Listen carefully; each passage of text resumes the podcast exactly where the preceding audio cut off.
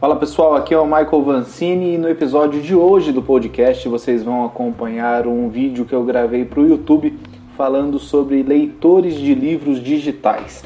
É, então a, vai ter essa, toda essa aberturazinha, um negocinho que rola lá no YouTube vai estar, tá, tipo, vou estar tá mostrando, falando, ah, você está vendo aqui. E se você quiser realmente ver o que eu estou falando, o que eu estou mostrando, é só acessar youtube.com barra coluna 2, esse 2 ele é numeral, e aí lá você consegue assistir e ver cast, se está correndo, caminhando ou no trabalho não tem como assistir um vídeo. Por enquanto você ouve ele e depois dá um pulo lá no YouTube. Então você fica agora com o Leve da Saraiva, que é o meu leitor digital, e eu faço algumas comparações dele com o Kindle da Amazon.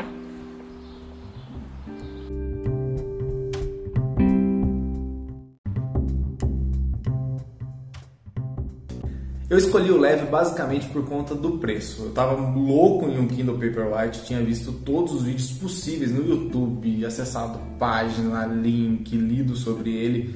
Li bastante também sobre o leve da Saraiva, só que o valor dele, já que esse leve, o, o Saraiva, o leve Nel, ele saía 380 reais, mais 120 reais mais barato do que, o Kindle Paperwhite, que está 500 reais.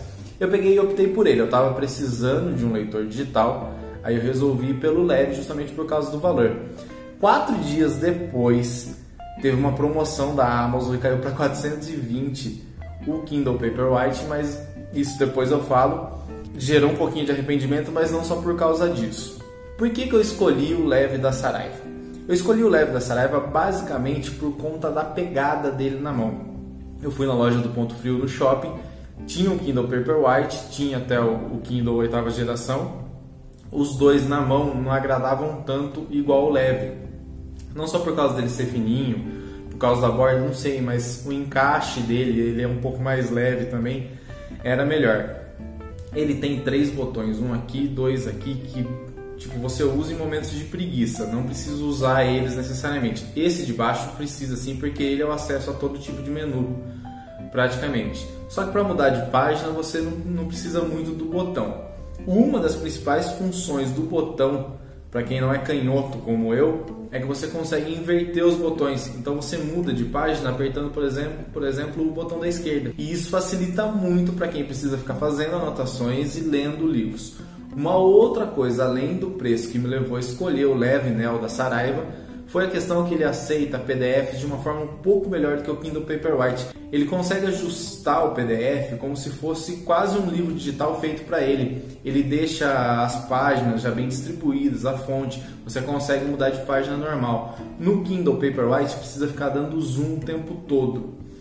Outra coisa também que me fez escolher na hora ali no contato na loja foi que o Kindle Paperwhite ele estava um pouco travado ali na loja, meio um, uma demonstração, mas para acessar menu, para acessar algumas coisas, eu achei meio chato, muito igual um, um, um iPad, alguma coisa assim, mas de uma qualidade um pouco ruim em relação ao software. Ele é um pouco mais rápido, sim, que o leve da Saraiva. Só que na mão a história é outra. Você pega esse daqui, ele realmente até te lembra um livro e tudo mais. Mas vamos falar um pouco do meu arrependimento. Por que, que eu arrependi de ter escolhido o leve da Saraiva e não o Kindle Paperwhite?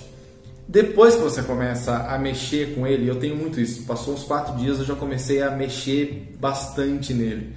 Na verdade, eu peguei ele numa quinta-feira à noite, eu dei carga total nele na sexta-feira de manhã, tirei ele às duas da tarde da bateria mais ou menos. E desde quinta à noite até hoje é uma quarta, é uma quinta-feira, faz uma semana. Até hoje eu já li dois livros e meio. Certo que eu estou em casa, estou de férias, mas eu consegui ler dois livros e meio, muito mais do que eu leria se fosse no livro físico, porque ele é um produto eletrônico leve que está na sua mão, toda hora está ali do lado, ele lembra muito o celular, ele acaba compensando o vício em celular que a gente tem, então ele fica na mão e você lê. Retomando para o arrependimento, além do valor ter caído do Kindle Paperwhite, com o uso eu percebi que a qualidade da tela do Leve ela realmente é um pouco menor. Tem hora que parece que fica embaçado, mesmo eu lendo com óculos. Eu preciso do óculos basicamente para ler só. Tem hora que parece um pouco embaçado. Depois de uns 2, 3 minutos você acostuma e acaba lembrando mais um livro mesmo. Outra coisa é a questão da bateria. Como eu falei que eu tinha dado carga total na sexta-feira à tarde, ele tinha promessa de durar até três semanas se deixasse o Wi-Fi desligado e a luz desligada. Eu acabei usando a luz mais, mais ou menos uma hora só. Só que de 8 pontos de bateria que ele marca, ele já tinha caído 3 na terça-feira. Ou seja, ele caiu 25% em 5 dias de uso e eu usei ele com luz mais ou menos uma hora e usei muito pouco Wi-Fi porque eu baixei um ou dois livros que eu comprei por Wi-Fi rapidinho para sincronizar. Fiz uns testes com o app da Saraiva, que depois em um outro vídeo eu vou falar desse app da Saraiva. E a bateria já meio que comeu bastante. Ele continua com 5 pontos, só com uns 25, 30%. Tem isso também, ele não mostra porcentagem, não tem nenhum lugar de sistema que você sabe quantos por cento realmente de bateria consumiu só tem os risquinhos ali para te nortear, para te dar uma certa noção. Então eu fiquei meio assim, meio ressabiado, porque se for nesse ritmo, se eu for ler a quantidade que eu tô lendo por dia, a bateria vai durar uma semana. Aí já não é tanta vantagem. Tá, a gente carrega o celular todo dia. Mas se você quer viajar, quer levar menos cabo, quer ter menos preocupação, esquentar menos a cabeça com mais uma coisa para ficar carregando na tomada, durar uma semana é um pouco uma decepção. Um outro ponto que eu achei que era bobagem, falei, nossa, não vou querer, não vou precisar disso daí, era a questão de você fazer anotações e depois mandar isso para Twitter ou Facebook, para salvar, para usar por algum motivo. No Leve é um pouquinho mais difícil do que no Kindle Paperwhite. Isso em relação aos vídeos que eu vi ao pouco de contato que eu tive com um deles na loja. O que acontece é que ele é um pouco lento para fazer anotação. Então, se você marca um trecho do texto e precisa escrever alguma coisa, o teclado dele é meio ruim e tudo mais.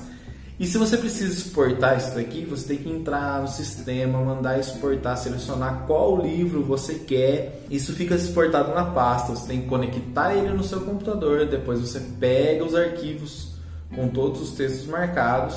Aí sim você tem acesso àquela exportação que você fez. Basicamente é isso que acabou me incomodando, me fazendo arrepender um pouco de não ter esperado mais uma semana e aí ficar sabendo que tinha promoção do Kindle Paperwhite e pegar o Kindle Paperwhite. Do resto, o funcionamento dele é bem tranquilo, é bem perfeito, como vou mostrar para vocês agora. É, ele tem um botão aí embaixo que você destrava ele nesse botão. Aí ele já geralmente já abre no último livro que você está lendo. Eu deixei esse daqui, eu nem estou lendo ele, mas eu deixei ele de capa aqui para vocês poderem ver. O botão do meio acessa o menu, você pode ir no início. Tem o livro que você está lendo, tem os outros livros que você consegue acessar. Tem a loja que não funciona muito bem a loja, eu vou fazer um vídeo só para falar disso, de um e-mail que eu troquei com a Saraiva. Tive uma resposta deles, mas não me ajudou, não resolveu. Se você volta aqui no menu, tem a luz. Se você pressiona esse botão do meio por 3 segundos, ele já vai direto para a opção de luz ativada ou desativada. Pelo menu você consegue mudar a cada quantas páginas ele atualiza a tela por você. Porque um leitor digital, que muita gente não fala, é que ele funciona através de duas telinhas com bolas magnéticas pretas e brancas, que por magnetismo elas vão imprimindo na tela que você está lendo.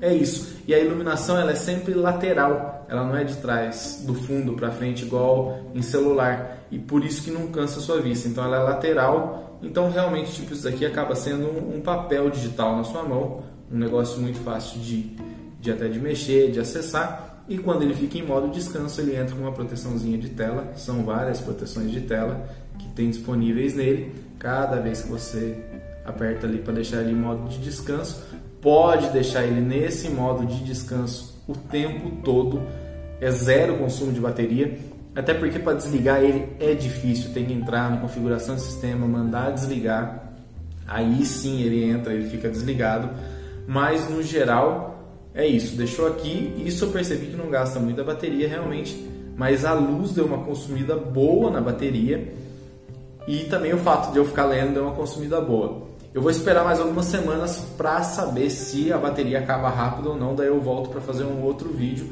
e logo em seguida também tem os vídeos dos livros que eu já acabei de ler nele e outros livros físicos que eu li.